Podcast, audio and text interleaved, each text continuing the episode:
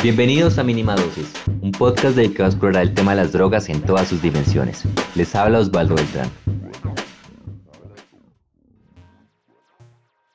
Hoy tenemos un programa muy especial. Vamos a hablar sobre educación, sobre cómo hablar de drogas en contextos donde no es fácil hablar de drogas. Para eso tenemos a Yeras Contreras. Él es director ejecutivo de Catalyst. Hola, Yeras. Osvaldo. muchas gracias por eh, tenerme aquí contigo. Gracias a ti por venir. Quisiera que me contaras qué es Catalyst, qué es lo que hace. Bueno, eh, Catalyst, Replanteando las Américas, es una iniciativa educativa que nace en 2017 eh, a través de un grupo de jóvenes eh, investigadores que desde la antropología, la ciencia política, eh, los estudios de la educación y, las artes reflexionan sobre cómo es la manera en que se ha enseñado política de drogas y principalmente la violencia que ha causado el modelo eh, actual de política de drogas en América Latina. Y a través de eh, distintas conversaciones se crea Catalyst como en los primeros años ocupadora de proyectos sociales donde se traían a jóvenes de toda América Latina, eh, principalmente México y Colombia, a lo largo de tres semanas en México enseñarles qué es la guerra contra las drogas, cuáles son los efectos del, prohibicionismo en las comunidades y cómo desde eh, sus escuelas pueden replantear la forma en cómo comprendemos y hablamos de las drogas y la violencia. Eh, actualmente eh, tenemos un curso virtual que es que enseñamos lo que se en la incubadora presencial hay más de 37 fellows Catalyst de las eh, generaciones anteriores que hacen eh, proyectos comunitarios desde Ciudad Juárez, eh, Chihuahua hasta el Cauca. Y actualmente estamos sacando un manual de, clase, la guía Catalyst. Sí, justamente queríamos hablar sobre este manual. Es como una guía, ¿cierto? Sí, un manual. Sí, una guía para eh, enseñar Catalyst en la aula de clase. Para enseñar temas relacionados con la política de drogas en cualquier aula de secundaria en América Latina. Exactamente. Quisiera preguntarte por qué surgió la idea de hacer este manual. Eh,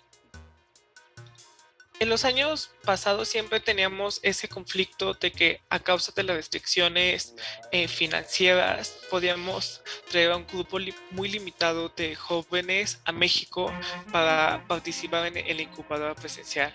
Eh, había años que podíamos lograr traer a 20, otros 17.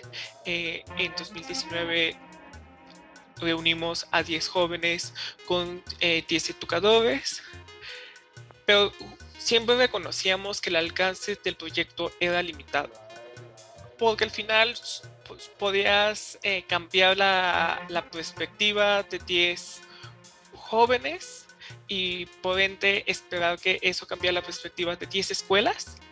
Sin embargo, reconocíamos que al final no estábamos hablando directamente con los educadores y no estábamos generando una herramienta que sin importar que nosotros estuviéramos o no, se pudiera implementar y se pudiera distribuir entre las redes de educadores eh, de las Américas.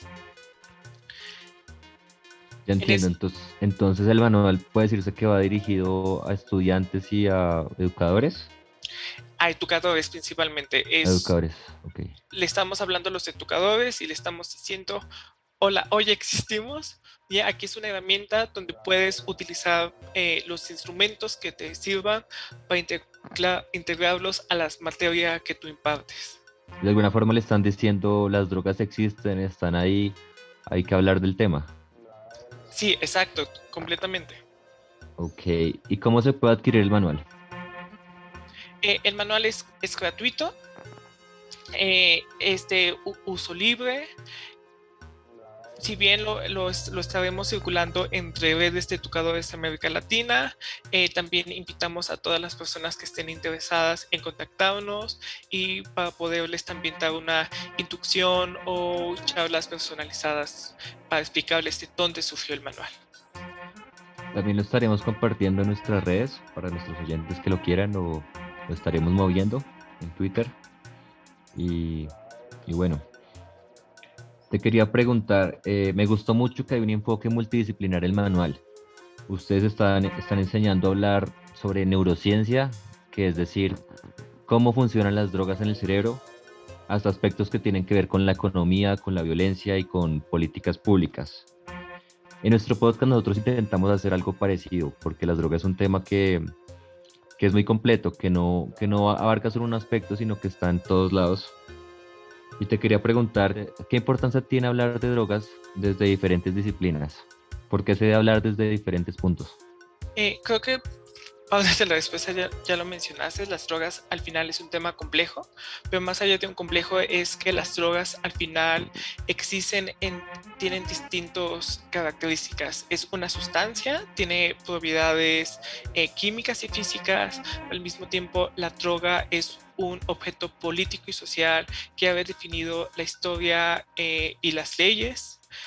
Eh, y también las drogas son un medio espiritual de conexión para las comunidades.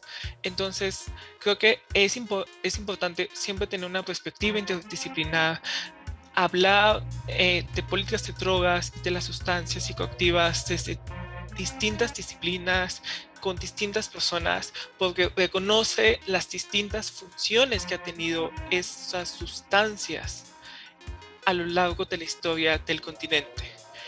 Y para reconocer que si bien es una planta o es un sintético que altera eh, sus funciones neuronales, también es una planta y un sintético que está alterando la forma en cómo los gobiernos están interactuando, que tiene efectos reales sobre la vida de las personas, sobre la economía de las comunidades. Entonces, justo creo que es el el gran valor de, hablar desde la interdisciplinaridad, reconocer todas las funciones que tienen las drogas y los distintos impactos, tanto positivos y negativos, que tienen en nuestras vidas. También me gusta que el manual comienza diciendo que es una droga y que es una adicción, como que por ahí se comienza el debate, porque muchas veces, pues por ejemplo aquí en Colombia, imagino que en México también, todo el mundo habla de drogas, pero no, no saben exactamente qué es una droga, si el alcohol es una droga, si los fármacos son una droga, si las plantas son una droga. Y bueno, eh, también me gusta mucho el manual que hablan de algo que se llama contrato de clase, que es como una forma de comenzar a hablar del, del tema en el aula como haciendo un contrato con los estudiantes, eh, llegando como unos acuerdos para comenzar a debatir. Eh, me parece muy básico. ¿Nos podrías hablar un poco de en qué consisten estos contratos de clase? Sí, eh, justo en nuestra experiencia dentro de la incubadora, reconocemos el valor de crear un espacio seguro y respetuoso y donde los jóvenes se sientan libres de hablar, de preguntar, de equivocarse. Entonces, el propósito del contrato de clase es primero establecer una serie de acuerdos para asegurar que siempre existe el respeto, la protección, la libertad de expresión. Al mismo tiempo tiene esa intención de que los, los estudiantes se apropien de su aula. Creo que eh, eh, tú, yo y muchas otras personas que nos están escuchando están acostumbrados en que entras al aula de clase y son las reglas del docente. Las reglas eh, de cómo convives, de cómo te comportas, de lo que puedes o no preguntar, ya están puestas. Y pues, como, como que hay una relación de poder que se ejerce desde el adulto. Y, sí, me pasaba mucho, como que está muy bien visto esto de, de hacer caso, obedecer y pues así no se puede como llegar a una discusión.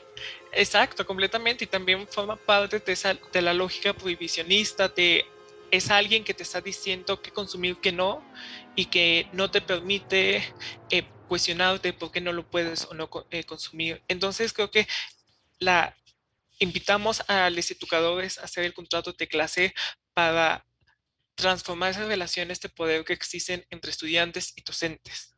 Eh, para decir que en ese espacio todos son productores de conocimiento, todas son personas con insumos valiosos a través de la discusión y de esa forma creo que es algo bastante pequeño, pero con un eh, potencial poderoso y reconfigurando la forma en cómo dialogamos y tocamos esos temas tan eh, personales y políticos. Y de hecho me gusta la parte en la que dice que cada voz en el aula de clase tiene igual validez. Hay espacio para todos. Y también me gusta la parte en la que dice que recuerden que un contrato solo pierde vigencia cuando todas las partes así lo establecen. Me pareció muy, muy, muy provechoso eso en el, en el manual. Actualmente se habla de drogas de una forma muy preventiva. Históricamente se ha hablado desde, desde la prevención hacia los adolescentes. Y me llamó mucho la atención esto del DARE, el Drug Abuse Resistance Education, porque yo lo vi cuando yo estaba en el colegio. Alguna vez llegó un policía a hablarnos de drogas, estábamos como, teníamos como 10 años.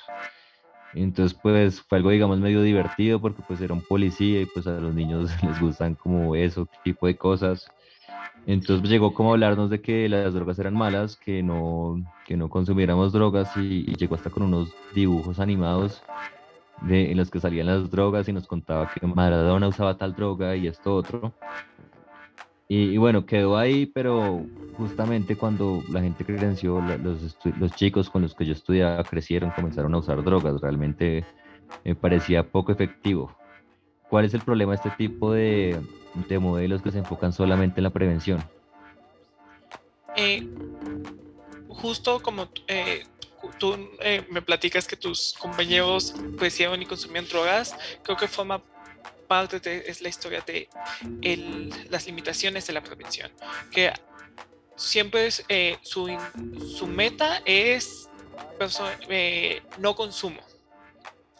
Y al final ignora eh, toda la, la, historia en que se atraviesa las drogas y ignora completamente todo el bagaje de drogas legales en que tenemos acceso e impide, e impide tener herramientas para poder distinguir y conocer y tener consumos responsables. Eso es por un lado. Pero por el otro es que supone una relación bastante simplista en cómo las personas nos relacionamos con las sustancias. Eh, justo en esa historia que tú nos platicaste, el policía que llega a la escuela a platicar de drogas, solo supone que las personas somos consumidoras. Y no, y no se eh, atreva a platicar de que los jóvenes también venden, que hay jóvenes que están en comunidades productoras. Y entonces esa es una otra gran falla eh, del modelo de prevención que en en algunos casos arrastra también el modelo de reducción de daños, que es hablar de prevención, es decir, somos personas consumidoras. Ignora todas esas redes de tráfico, de producción, que no necesariamente están atravesadas por la violencia, pero que al final también redefine las razones por las que los jóvenes empiezan a consumir drogas. En, varias ocasiones los jóvenes no empiezan a consumir drogas porque hay un señor en la esquina pendiento regalando drogas. Y que la primera es gratis, decían. Ajá, la primera gratis. Y yo nunca he, tenido acceso a la primera droga gratis. Y, es, y justo ignora esas otras realidades que hay inicios que el inicio de consumos también se deben a ingreso a grupos eh, sociales, a pandillas, para, o son consumos a causa de que estás viviendo en una zona de tráfico. O incluso nunca vas a consumir porque en realidad estás en una comunidad productora y pues tú no consumes el producto. incluso no tienes acceso al producto refinado, lo tienes, solo tienes la sustancia cruda. Entonces creo que son las... Eh, las fallas del modelo de prevención. En Catalyst creo que también señalamos que apoyamos la prevención, trabajamos con, con, jóvenes, con personas menores de 18 años, reconocemos los riesgos de un consumo a edad temprana, pero es justo reconocer, no podemos suponer que las personas nunca van a probar sustancias y si las consumes tienes que tener las herramientas para distinguir y conocer cómo consumir de manera responsable y que la, tu relación con las drogas no solo es el consumo. Hay distintas formas en cómo relacionarte con las drogas, algunas violentas, algunas no. Sí, justamente pues aquí en algunas ciudades eh, muchos, muchos chicos sueñan con ser futbolista o narco, como que lo han visto en la televisión y, y, esa es como su expectativa de vida. Y si vemos otras comunidades como comunidades del campo, eh, estoy seguro que en México y en Colombia hay muchos chicos que piensan ser raspachines o cultivadores de amapola. Es como su relación con la droga que va más allá del consumo. Sí, sí, completamente. Eh, y al final es y al final impides eh, tener diálogo sobre cuáles son las razones por las que los chiques están soñando ser raspachines o ser halcones o formar parte de esa cadena ilícita. Y también le, le, impides tener agencia a, a, estas personas sobre cómo poder formar parte de saber que no necesariamente es inmoral eh, y poder reapropiarla y poder fortalecer a, sus comunidades. Justo esto te iba a preguntar, ¿por qué crees que a algunos docentes eh, les resulta muy difícil hablar de drogas? ¿Por qué no pueden hablar de drogas como enseñan sus materias? Creo que una, una primera respuesta es el estigma eh, profundo que existe en nuestras sociedades sobre las drogas, que se sustenta en la incapacidad de tener un conocimiento eh, con evidencia científica. Y creo que son esos estigmas de que las drogas significa fin de tu carrera profesional, es la destrucción de, las comunidades, significa automáticamente armas y explotación laboral, que los, que los educadores tengan esas conversaciones honestas. Y creo que son, es un estigma que los atraviesa a ellos tan profundo porque muchos educadores pues justo vivieron en Colombia los años más duros eh, de la guerra contra las drogas con Escobar o, o, los profesores en México que vivieron su juventud en los años más álgidos eh, de Felipe Calderón. Entonces, es un tema de estigmatización y temor que les atraviesa personalmente y establece barreras para tener esas conversaciones necesarias con sus estudiantes. Vale.